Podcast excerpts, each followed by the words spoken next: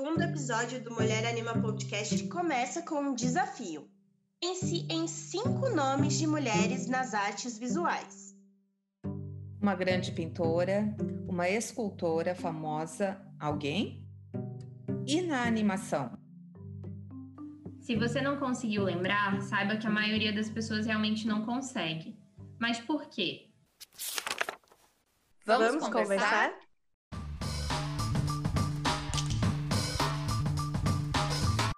Olá, eu sou a Carla Schneider, falo aqui do Rio Grande do Sul. Eu sou a Patrícia Lindoso e falo aqui do Pará. Oi, gente, eu sou a Larissa Prado e falo de São Paulo. Esse é o Mulher Anima Podcast. Promover, dialogar e fortalecer. É hora de falar delas. Linda Nochlin nasceu nos Estados Unidos e foi uma renomada historiadora da arte, professora, feminista e escritora. Seus textos se destacam por abordar de maneira crítica e reflexiva o tema das mulheres artistas e o papel do feminismo na história da arte, trazendo questões necessárias ao debate. Seu legado se caracteriza em decorrência do seu perfil uma pesquisadora que pensa em profundidade, identifica e questiona sobre diversos fatores para além do que está sendo visto de maneira mais evidente na superfície.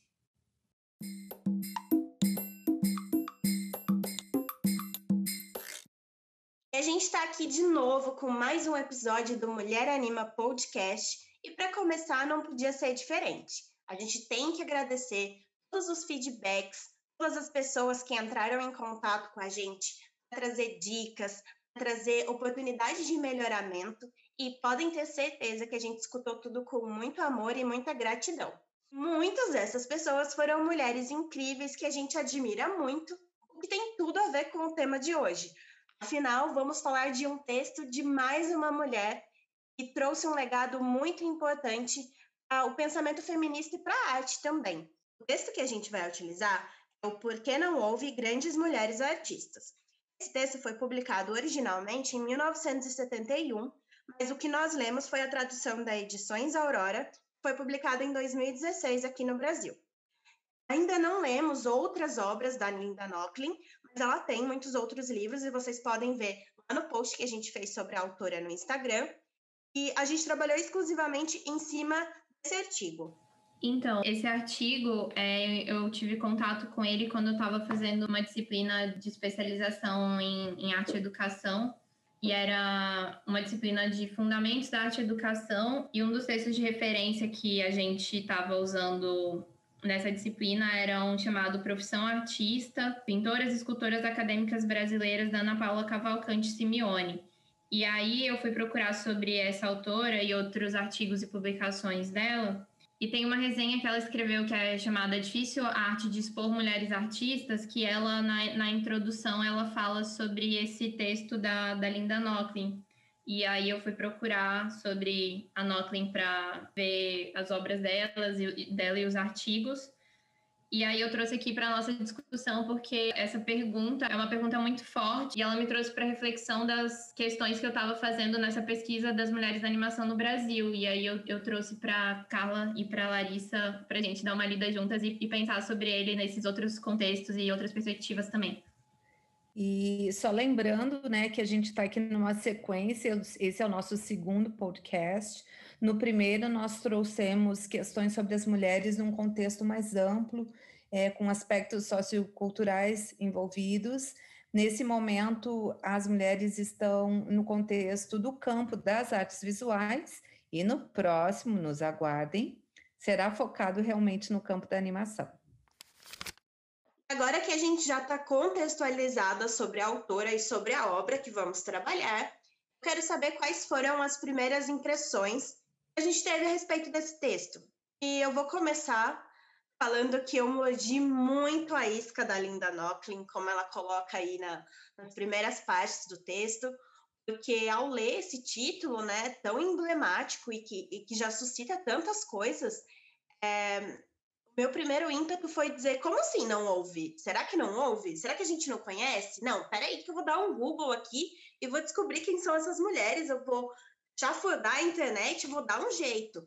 né? É, como feminista e como acadêmica, a primeira coisa que eu fiz foi tentar desmistificar o que ela estava falando ali. Não, peraí.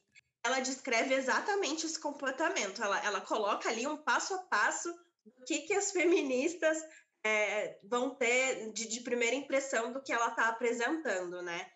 É, uma outra primeira impressão que eu tive é que, apesar da Linda Nochlin não escrever de uma maneira academicamente complicada, usar palavras muito difíceis, esse texto é um texto muito complexo, porque, pelo menos para mim, a, a autora pareceu bastante irônica.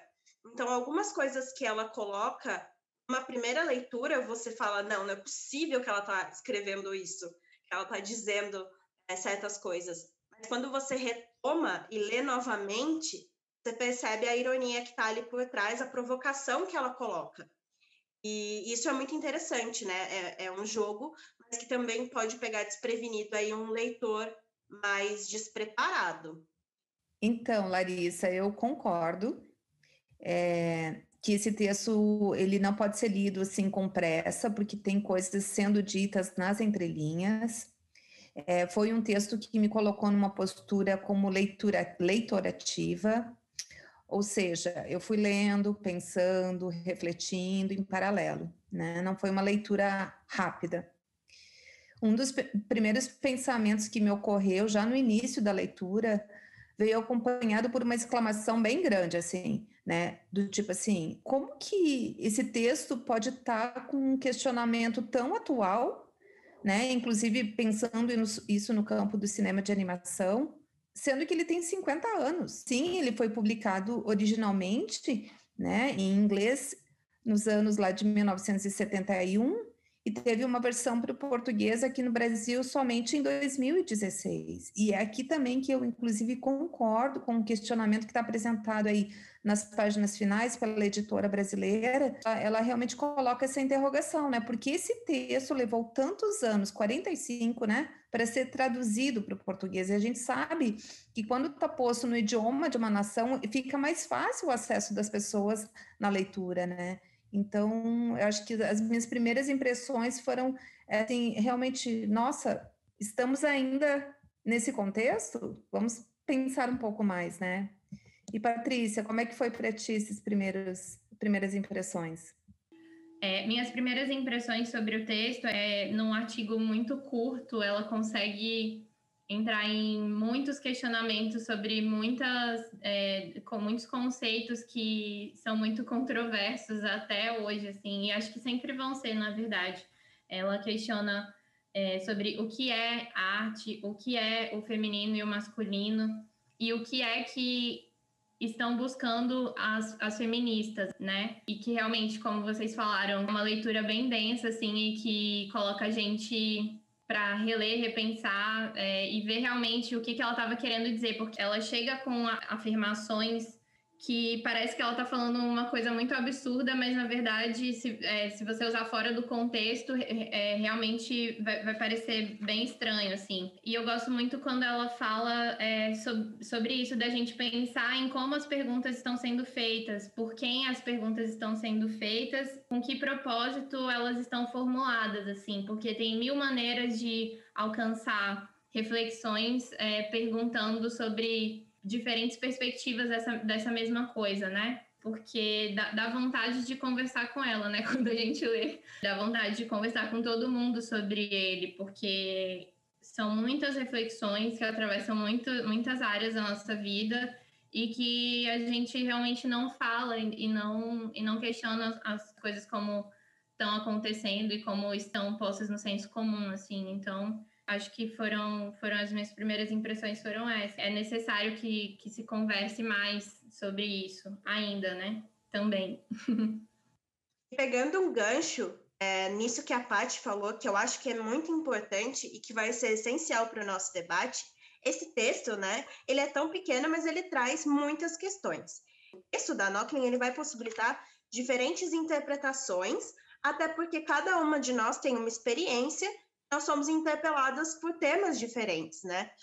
Eu queria saber de vocês primeiro, depois eu vou colocar os meus pontos, mas eu queria começar com a visão de vocês. Carla, conta para mim aí um pouquinho do que, que você achou desse texto. Então, eu tenho vários questionamentos, mas um que eu queria colocar aqui, que eu escutei na fala de vocês duas, o destaque para um texto denso e pequeno. Eu pensei, gente, mas o que, que é esse pequeno mesmo? Eu fui aqui olhar, são 24 páginas, vamos esclarecer, tá? E porque talvez ele seja pequeno se a gente for pensar no formato de um livro, embora ele tenha sido publicado como um livreto, né? Mas um livro assim de muito mais páginas, mas poxa, em 24 páginas a gente consegue desenvolver o mundo, né? Ainda mais se for nesse formato de escrita que nem a Linda Nockley nos, no, nos trouxe. Esse jeito dela refletir e, e transpor para a escrita me fez lembrar também a abordagem do filósofo francês Michel Foucault, que nos alerta num livro dele chamado Arqueologia do Saber, sobre a necessidade de mantermos um olhar investigativo e crítico no sentido de identificar elementos históricos não pela visão linear e descritiva dos acontecimentos, mas enquanto fatos que vão sendo reescritos que mantém como pano de fundo uma transformação regulada, ou seja, é como se fosse um jogo de regras que vai se repetindo, independente da, da época que se vive. E isso me chamou a atenção porque, de certa forma, eu, eu repenso, assim, nas minhas pesquisas nesse sentido. E é aqui que eu volto para aquela exclamação inicial que eu tive com o texto, né? Disse assim, mas, poxa, aqui estão questões que a gente continua ainda uh, trazendo, né? E, e, e, trago também por uma interrogação, por que, que esse texto, então, se torna tão atual, né? Esses questionamentos estão interligados com o que eu acredito ser a essência no texto da Linda Nockley, mas também, assim, de é, teremos as respostas conforme é, formulamos as perguntas. E isso, para mim, é muito valioso em termos de quem tem interesse, né, de pesquisa. Isso parece tão óbvio, às vezes, mas no âmbito das pesquisas, da elaboração de novos conhecimentos, são as perguntas que nos encaminham. Então, trazendo para o campo da animação, é, não basta sabermos quais são as brasileiras na animação, ou quem, ou quem foram as pioneiras, né? A gente precisa saber também como que elas conseguiram e conseguem realizar seus filmes. O como é fundamental nesse contexto, porque nos traz, nos traz dados das uh, condições e contextos. Isso vale também para observarmos o mercado de trabalho com produtos audiovisuais com animação, que seja filmes, séries, etc. Não basta perguntar quantas mulheres estão trabalhando em determinado projeto, estúdio ou produto. Né? Precisamos ir além e entender em quais funções em quais condições de trabalho estão essas mulheres. Porque essas, por que, que essas perguntas são necessárias? Bom, se, se, se vocês nos acompanham aqui desde o episódio 1 do Mulher Anima podcast, já tivemos pistas de que muito do nosso empenho nesses diálogos aqui é que no, é no sentido de compreender e refletir coletivamente sobre a igualdade de condições que as mulheres ainda precisam batalhar e conquistar sobre isso. Então, e, ainda não acontece efetivamente, e essa não é uma questão só no Brasil, ela segue aí pelo mundo afora. E esse contexto desigual é um debate, inclusive, constante nas últimas quatro edições do, de um evento internacional que se chama Women in Animation Road Summit, que, inclusive, na versão de 2020, que foi online e está disponível lá no site da Women in Animation, reforça muito essa reflexão necessária sobre tópicos de conscientização, preconceito inconsciente, inclusão, diversidade e pertencimento. Então, assim, o debate ele sempre vai ser fomentado por, pelas questões que a gente apresenta. Então, para mim, um recado muito importante nessa nossa leitura aqui, conversa, é isso: que perguntas nós estamos fazendo?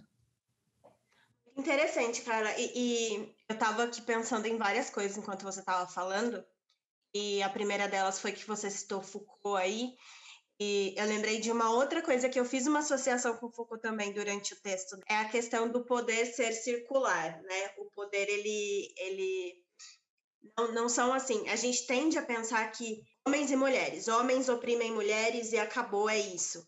Mas existem níveis de opressão e que são diferentes dentro das relações de poder.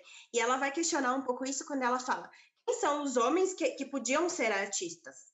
Mas não era qualquer homem. né? Era um homem que vinha. É, a gente tem aí, tipo, ela fala uma espécie de mito, né? O cara que era ali é, um trabalhador e que aí encontrava, que era descoberto como um grande artista, mas a gente nunca explorou a família dele, como na família dele já existiam artistas, como não era aleatoriamente que um, um, um talento era descoberto, né? Então eu fico pensando nessas relações de poder também. Quando a gente fala que são os homens que têm destaque, que homens são esses que têm destaque? Aí entra com uma outra coisa que você falou que eu achei muito interessante também, sobre a gente precisar entender o contexto em que essas mulheres que estão na animação, as poucas que estão lá, é, como elas chegaram até lá, né? Qual, qual foi o caminho percorrido. Mas também, novamente, nos questionar quem são essas mulheres. Mas será que essas mulheres que não estão dentro dos estúdios são mulheres de classe média alta, brancas, de certa forma privilegiadas? Aí a gente tô puxando vários ganchos aqui. Mas tem um, aí a gente entra numa outra coisa que é o, o conceito de interseccionalidade, né? Na época da Linda ainda não estava sendo trabalhado, né? Lembrando que esse texto foi escrito em 1971 o conceito de interseccionalidade ele vai aparecer só em 1990 a Kimberly Crenshaw, Crenshaw, não sei se estou falando corretamente o nome dela, e eu fico me questionando tudo isso, assim, né? Quando, quando nos perguntamos que, que não existem grandes mulheres artistas, de que mulheres a gente está falando também?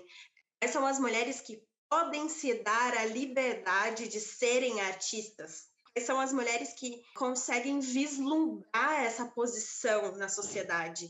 Porque muitas delas é, mesmo que tenham nascido com uma vontade ou que durante a vida percebam que existe um talento ou uma vocação, não têm sequer a oportunidade de pensar a respeito disso.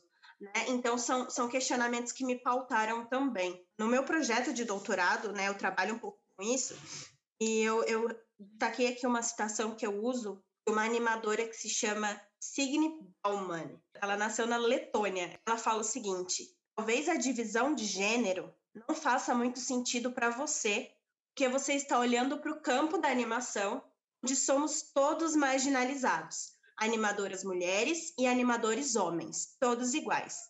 Mas mesmo em nossas margens, há um preconceito profundamente arraigado contra mulheres e histórias das mulheres. Eu fui questionada até pela minha orientadora no meu projeto, quando eu falo de marginalidade, ela fala, tá, mas você está falando do, do gênero porque algumas pessoas ainda entendem a animação enquanto um gênero, é, ou você está falando da participação feminina. Mas, na verdade, são a, a soma dessas coisas, né? É, é, tem a marginalidade da animação ainda, e tem a marginalidade das mulheres dentro da animação. Então, também foi, foi algo que talvez nem, nem esteja tão relacionado ao texto em si, mas que me despertou a partir da leitura dele. E só para fazer um parênteses de que essa citação da Signe Bauman, ela está em um texto da Angie Spark, que é uma autora australiana. A tese dela se chama Animatrix, Animating Female Experience. É muito interessante para quem tiver curiosidade. Depois você, vocês pesquisem mais, a gente pode disponibilizar o trabalho dela também.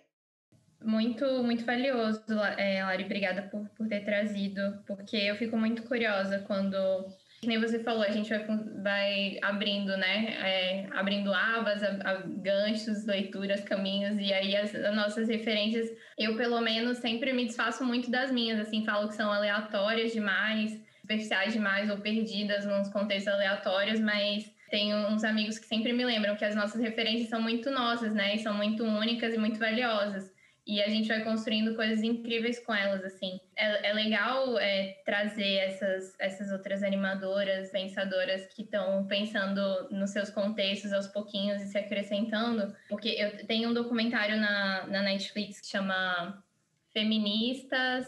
Elas estão pensando. Que elas estavam pensando isso, que tem uma, um depoimento... Tu, tudo que é pessoal é político, né? E, e, e acho que é, passa exatamente por aí que que você estava falando, assim, é, se a gente realmente prestar atenção nas coisas que nos atravessam e como a gente sente, como a gente reflete sobre elas, a, e a gente vai acessando lugares que são muito. que a gente percebe que são de outras pessoas também. Tem outras pessoas falando sobre isso e pensando sobre isso.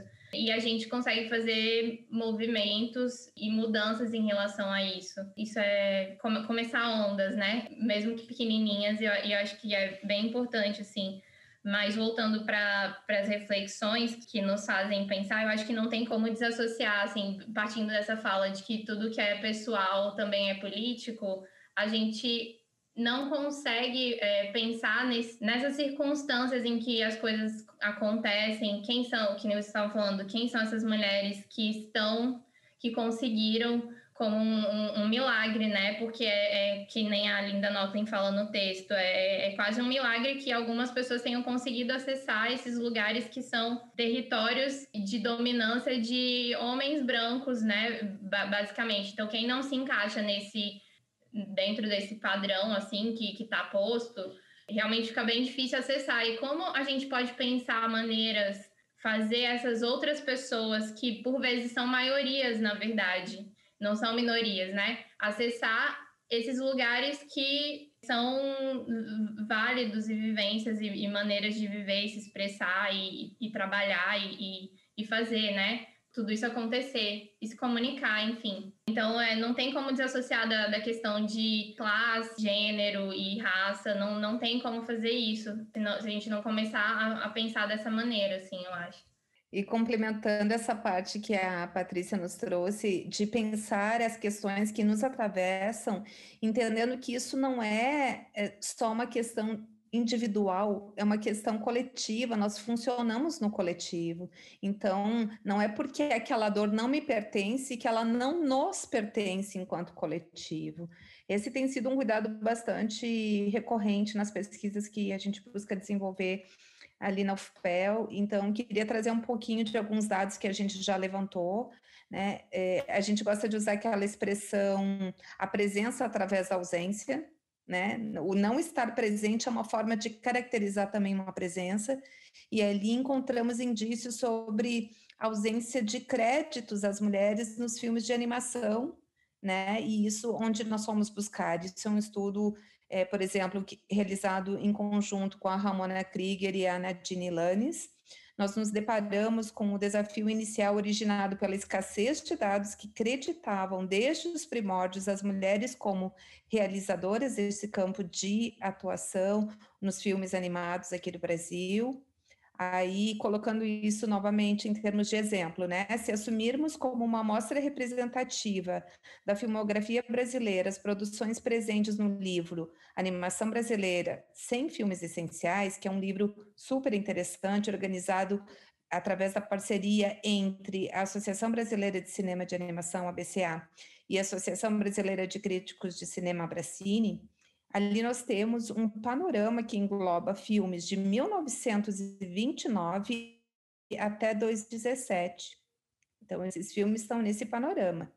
E aí, se nós vamos verificar as 100 fichas técnicas respectivas de cada um desses filmes, as mulheres aparecem, em sua grande maioria, praticamente 50% das ocorrências, trabalhando na área de qualificação administrativa, isso é, são produtoras executivas.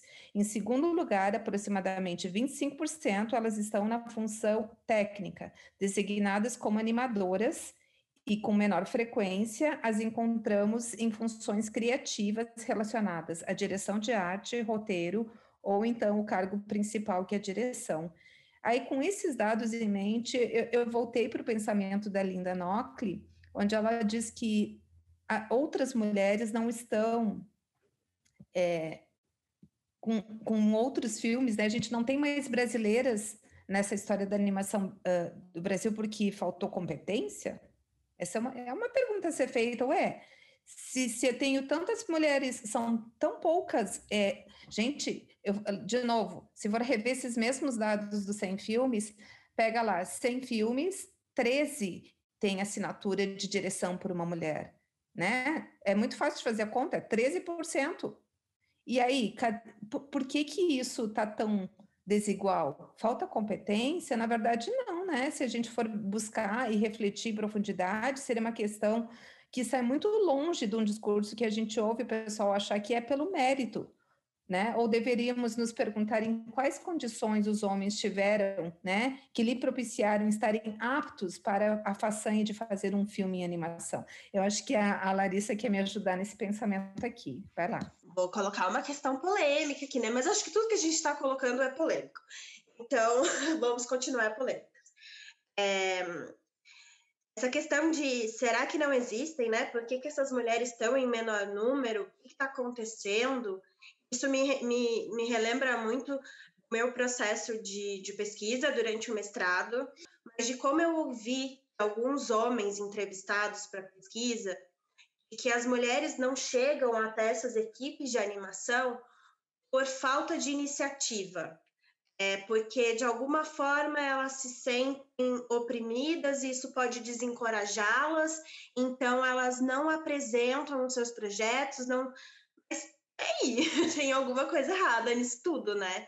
E, e também, assim, falas de que. Como que eu vou explicar para minha equipe que eu estou abrindo uma vaga para uma pessoa porque ela é mulher? Não consigo explicar isso para minha equipe. E aí a gente entra num outro tema que é, é muito delicado, que é o tema da meritocracia, né?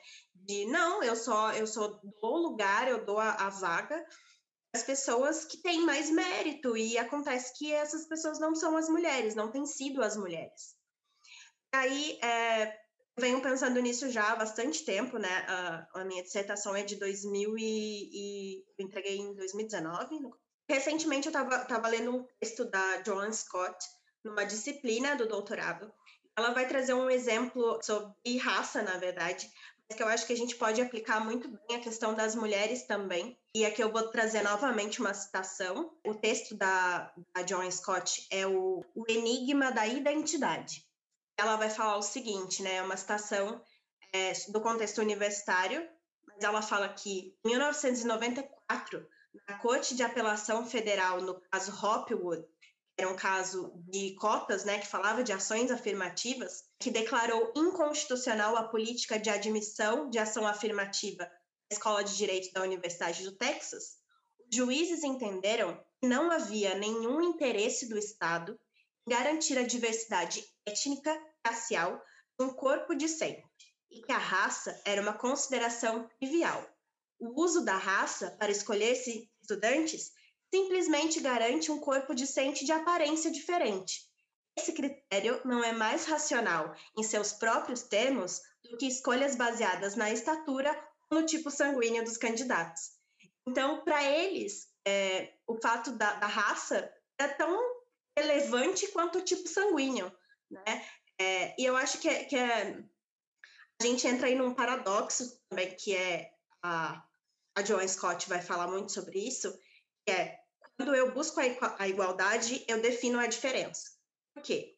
Porque eu estou falando, eu preciso que as mulheres sejam consideradas um grupo diferente, que elas tenham as mesmas oportunidades dos homens e aí sim tenham direito a oportunidades iguais. Então, ao mesmo tempo que eu estou definindo a diferença, eu estou buscando a igualdade. Quanto, quanto, isso é um paradoxo, né? Mas é, é essas entrevistas do, no meu mestrado me mostraram muito isso, que a justificativa que a gente vê ainda é de que mas todos são iguais, então eu não preciso é, ter oportunidades diferentes para as mulheres. Não preciso buscar mulheres para compor a minha equipe, porque todos são merecedores e os merecedores vão chegar até onde eles querem. Se essa mulher for realmente merecedora, se ela tiver talento suficiente, não importa se ela for mulher. Então, a gente tem esse paradoxo, né, de não queremos ser identificadas apenas como mulheres, precisamos ser identificadas como mulheres para abrir espaços. Enquanto isso é contraditório, mas reflete é, como as coisas se estruturam, né? E aí eu entro num outro ponto que é muito caro para mim, porque, como eu já falei, esse tema tem muito a ver com o meu projeto de doutorado, mas eu estou buscando até então reconhecer uma estética feminista dentro das produções autorais feitas por mulheres no Brasil. O meu maior medo quando eu defini esse projeto foi o de que, mas poxa, eu posso ser muito mal interpretada por estar tentando categorizar as mulheres. Falar, esses temas são exclusivamente femininos, então as mulheres vão trabalhar apenas com isso. Mas existe uma diferença, e a Linda Nocklin, ela, ela coloca, ela usa o feminino Linda Nochlin ela vai falar da questão da diferenciação pelo feminino, que a gente não pode encontrar dentro das artes, e aí ela vai falar da pintura, uma estética feminina, né? A gente não pode classificar obras dessas mulheres por conta de uma estética feminina. Aqui eu trago o contraponto da estética feminista, né? É um pouco diferente. Eu não vou entrar no que é feminino, mas no que é feminista. E aí eu não concordo com o que ela coloca em algumas partes do texto, é, justamente por isso. É, tem um momento em que ela diz em que é possível fazer esse tipo de classificação, né? Ela ainda coloca que a ingênua ideia que a arte é a expressão individual de uma experiência emocional, a tradução da vida pessoal em termos visuais. Eu acredito que toda a produção é um reflexo do que nos, nos interpela durante a vida. Afirmar isso, né, também de que existe essa estética feminista e de que a gente pode procurar isso na, nas obras das mulheres, eu me baseei também em diversos autores que estudam a animação. E aí eu acho que é nesse momento que a animação ela vai se diferenciar da pintura ou da escrita ou é, uma escultura, por exemplo. Esses autores são Wells, a Maureen Furness, Anne Kaplan, Ruth Richards, Andy Spark, Jane Pilling, a Jennifer Jane Serra, que é uma autora brasileira, que eu admiro muito, é, e que ela tem um artigo, ela coloca um pensamento da Jane Pilling, que fala a animação ela é um formato oferece um potencial tão grande para explorar questões femininas de uma maneira que simplesmente não é possível em live action. Aí a Jennifer vai dizer o quê? A principal causa disso é o processo de produção individual. E para a Peeling, a possibilidade de trabalhar de forma independente na animação, isto é, sem a dependência de uma grande equipe, permite à realizadora ou ao realizador explorar sua visão pessoal em um grau maior. Então, todos esses autores, de uma certa forma, eles vão defender que as mulheres encontram na animação um, um, meio de expressão diferente, um meio de expressão em que elas podem é, se ver livre de todas essas amarras que a produção hegemônica e comercial impõe a elas.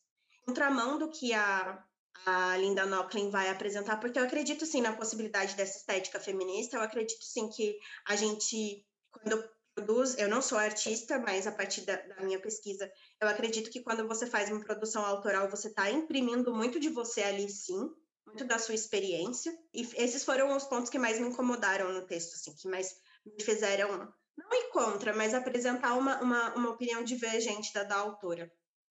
É, comentando isso que, que a Larissa falou que a Nochlin coloca sobre a arte ser uma expressão individual, eu, assim, na, minha, na leitura que eu consegui fazer, eu acho que ela, ela vai discorrendo em muitos parágrafos na sequência e, e, e tem que pegando as coisas, assim.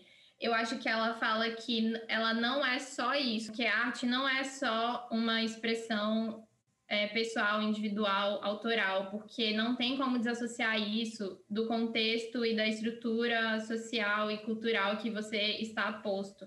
É, muitas pessoas têm coisas incríveis para contar e para dizer e para se expressar e colocar artisticamente. Só que elas simplesmente não podem, porque elas têm que ser mães é, é, que sobrepõem o lugar dos pais e têm que amamentar, têm que cuidar financeiramente da casa, é, é, enfim, elas estão pensando na, nas coisas básicas para a sobrevivência e não é, conseguem ter acesso a, a coisas para, para estudar arte, para dominar técnicas, para, enfim. A, a faz esse, esse contraponto de que a sociedade como um todo parte sempre desse senso comum de que ser artista é uma coisa é, milagrosa, cósmica, que, que vem uma coisa dos céus, né? E que a pessoa é talentosa naturalmente. Aí eu trago agora aqui um, um outro texto que é da Jane Brewer, que eu não sei se é assim que fala, que, que foi traduzido aqui para português pela Garotas do Motion. É, o título é Por que falta mulheres na animação e o que podemos fazer a respeito? E aí elas falam de várias coisas, né? Mas isso é, esses estudos são principalmente reflexões baseadas no, no mercado americano e estudos do Women in Animation, que é outro contexto diferente do nosso aqui no Brasil também. Mas eu queria ler um trechinho do final que elas colocam as, as soluções, né, para esse, esses problemas e lacunas que a gente vê que existem, o que, o que, que a indústria está fazendo a respeito disso, né? Falam assim, são muitos desafios profundamente enraizados na, na igualdade de gênero e representação. Falam de novo daquela reflexão sobre de repente, até no, nos estudos, na, na, fase de formação, é, chegam até a, a, ser parecidos os números de mulheres e homens é, nos cursos de animação, mas quando chega no mercado, essa realidade fica diferente, né? E aí ela fala assim: precisamos nos esforçar para criar um ambiente onde a animação e a produção sejam uma carreira válida para qualquer pessoa as pessoas na indústria estão definitivamente mais conscientes de que não há diversidade suficiente e as empresas estão prestando muita atenção em seu recrutamento para ter uma gama mais ampla de talentos de todas as esferas da vida. Para nós, isso nos ajuda como contadores de histórias. Tornamos-nos uma empresa mais completa se pudermos contar com autenticidade de qualquer história que entrar pela pela porta. Eu acho que essa fala é de uma outra pessoa, da Kit Turley. Agora, voltando para o texto da, da Linda Nochlin de novo, que é, é uma ilusão, né? É uma ilusão a gente achar que pessoas que estão no poder, que têm esse poder de decisão de quem participa ou não da, das criações e, e construções, enfim, de que eles vão se simpatizar naturalmente com uma causa que não atravessa diretamente eles, assim. Então, é muito importante que a gente crie esses espaços como mulheres, converse sobre isso e vá alcançando o máximo de pessoas que a gente conseguir e conversar e se movimentar em relação a esse assunto, porque é a gente que vai ter que fazer isso. A gente não pode esperar que um governo faça, que, que venha. É... o ideal seria isso, né? Assim, que essas, essas questões de classe fossem debatidas pela comunidade, pelo coletivo, sempre e, e é isso, né? O que é pessoal é político e, e essas coisas vão se expandindo. Então, vamos conversar sobre isso, vamos é, deixar isso acessível é, de várias maneiras possíveis, dentro das criações, dentro dos espaços de conversas, nos textos, nas obras, no, nos podcasts, nas coisas que acontecem, porque a gente não pode esperar que, que, que, que alguém é, faça isso pela gente, assim, a gente tem que, que se movimentar nesse sentido, assim. Só para contextualizar, Paty, de onde surgiu essa, esse slogan, né, o pessoal é político, essa foi a frase que marcou segundo, a segunda onda do movimento feminista, né? Ela foi criada pela Carol Hennish, ela está dizendo o que para gente? Que na primeira onda as mulheres elas estavam lutando pelos direitos básicos, né? O direito do voto, o direito à propriedade. E na segunda onda, que vai até 1980, essas mulheres começam a dizer que o pessoal é político. Então elas vão falar da família, elas vão falar da sexualidade, elas vão falar de temas que, entre aspas, ficavam entre as quatro paredes, né, da casa, não eram compartilhados, que não eram problematizados. Então, é, o, o primeiro, a primeira onda e a segunda onda vão se diferenciar por isso, pela tomada de consciência, né? Elas partem de que, ok, estamos conquistando direitos básicos, mas não é só isso que a gente precisa. O pessoal também é político. E aí elas entram nessas outras questões. Aí, aproveitando essa fala da Larissa, é, explicando um pouquinho sobre as ondas do, do movimento feminista, a Jamila Ribeiro traz no, no, na introdução do livro dela sobre o lugar de fala, dessa coleção Feminismos Plurais, ela coloca inicialmente esse discurso da Sojourner Truth, denominado E Eu Não Sou Uma Mulher, que foi feito em 1843. Eu lembrei dele agora porque ela traz justamente esses problemas e dilemas que o feminismo hegemônico enfrenta e, e, e, que tem muitas particularidades, né? Enquanto essas mulheres lá estavam lutando para votar e, e as outras reivindicações que elas estavam fazendo, é, outras mulheres não estavam não, nem, acho que, tendo acesso a coisas muito básicas, né? Estavam saindo dessa, desse contexto de serem escravizadas no, na, na América do Norte, enfim. Então, acho que são coisas que a gente tem que pensar além dos, dos limites e das fronteiras, assim, das nossas próprias reflexões, né? Só complementando, né, que esse trecho é, se não me engano, eu, eu já li também, Paty, é, ela fala assim, né, de As feministas da primeira onda estão lutando pelo direito de trabalhar, mas as mulheres negras trabalham desde sempre. A gente está trabalhando desde sempre. Então, de que mulher é, é, esses movimentos estão falando, né? Eu gostaria de complementar questionando por que seguimos esse raciocínio que considera como premissa o tal mérito, a tal competência. Eu acredito que nós precisamos olhar com mais profundidade para isso, para o contexto que está no entorno dessas mulheres. A recém eu aprendi um pouco mais sobre economia do cuidado, por exemplo, que é justamente esse tipo de trabalho onde as mulheres são as principais protagonistas, cuidados nos mais diversos níveis, né, dentro de casa ou de profissões que são invisíveis, pouco valorizadas e muitas vezes não remuneradas, né? O cuidado com a família, os mais diversos parentes, inclusive, e o dia a dia, o cuidado com uma casa.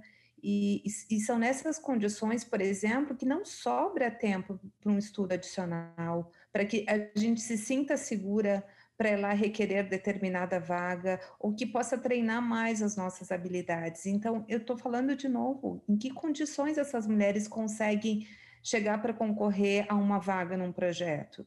Isso precisa ser considerado, sim.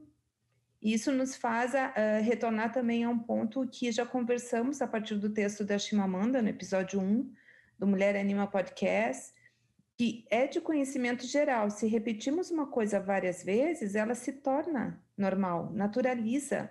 Da mesma forma que, seguindo a linha agora do raciocínio da Linda Nocklin, mudar estruturas e costumes tende a ser controverso, porque alguns perdem poder enquanto outros ganham. Então, vou terminar aqui fazendo mais uma pergunta. A quem interessa a ausência das mulheres nos projetos? Acho que tem que pensar muito nisso.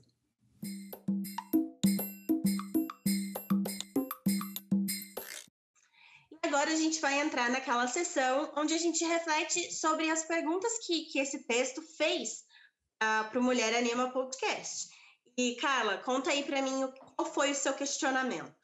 Desde que eu fui lendo, meus pensamentos em paralelo foram remetendo para quais perguntas eu preciso formular ou ainda reformular nas minhas pesquisas sobre as mulheres na animação, para enfim chegar em dados que me propiciem melhores reflexões, expansão da consciência individual e coletiva, que resultem em atitudes que possam efetivamente contribuir para melhorar o atual contexto das mulheres na animação brasileira.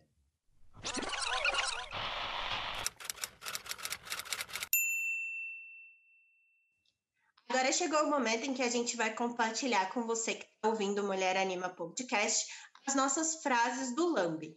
São aquelas frases que a gente gostaria de ver espalhadas pelo mundo todo em cartazes lindos e diferentes com colagens maravilhosas. A frase que eu queria que todo mundo pudesse ler em algum momento é a seguinte: As coisas como estão, como estiveram, nas artes, bem como em centenas de outras áreas, são entediantes, opressivas desestimulantes para todos aqueles que, como as mulheres, não tiveram a sorte de nascer brancos, preferencialmente classe média, e, acima de tudo, homens. É um trechinho lá do final do, do texto da Linda Nochlin que ela fala assim: a situação total do fazer arte é um elemento integral da estrutura social e mediado por determinadas instituições sociais específicas e definidas. A minha é curta, mas bastante precisa. Devemos começar a pensar em questionar a hipótese por trás da pergunta.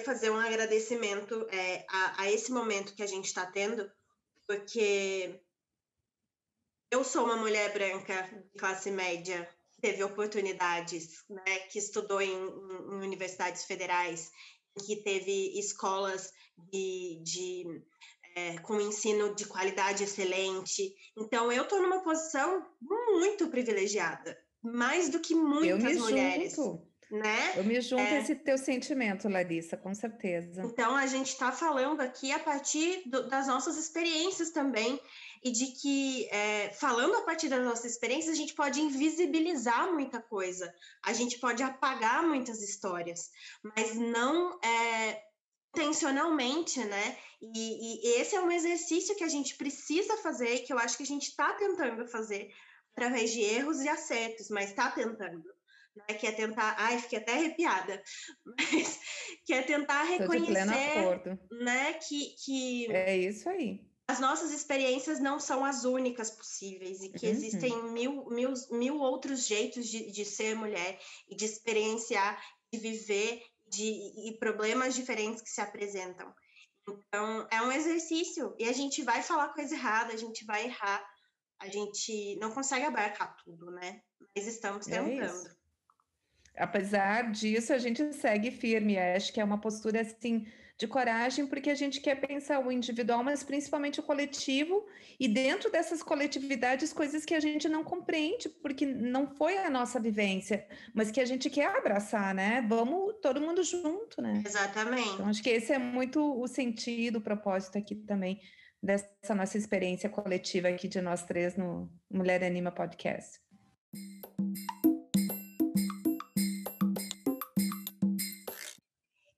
Segundo episódio do Mulher Anima Podcast foi bem recheado de reflexões, né? Eu imagino que a sua cabeça deve estar cheia de ideias igual a nossa.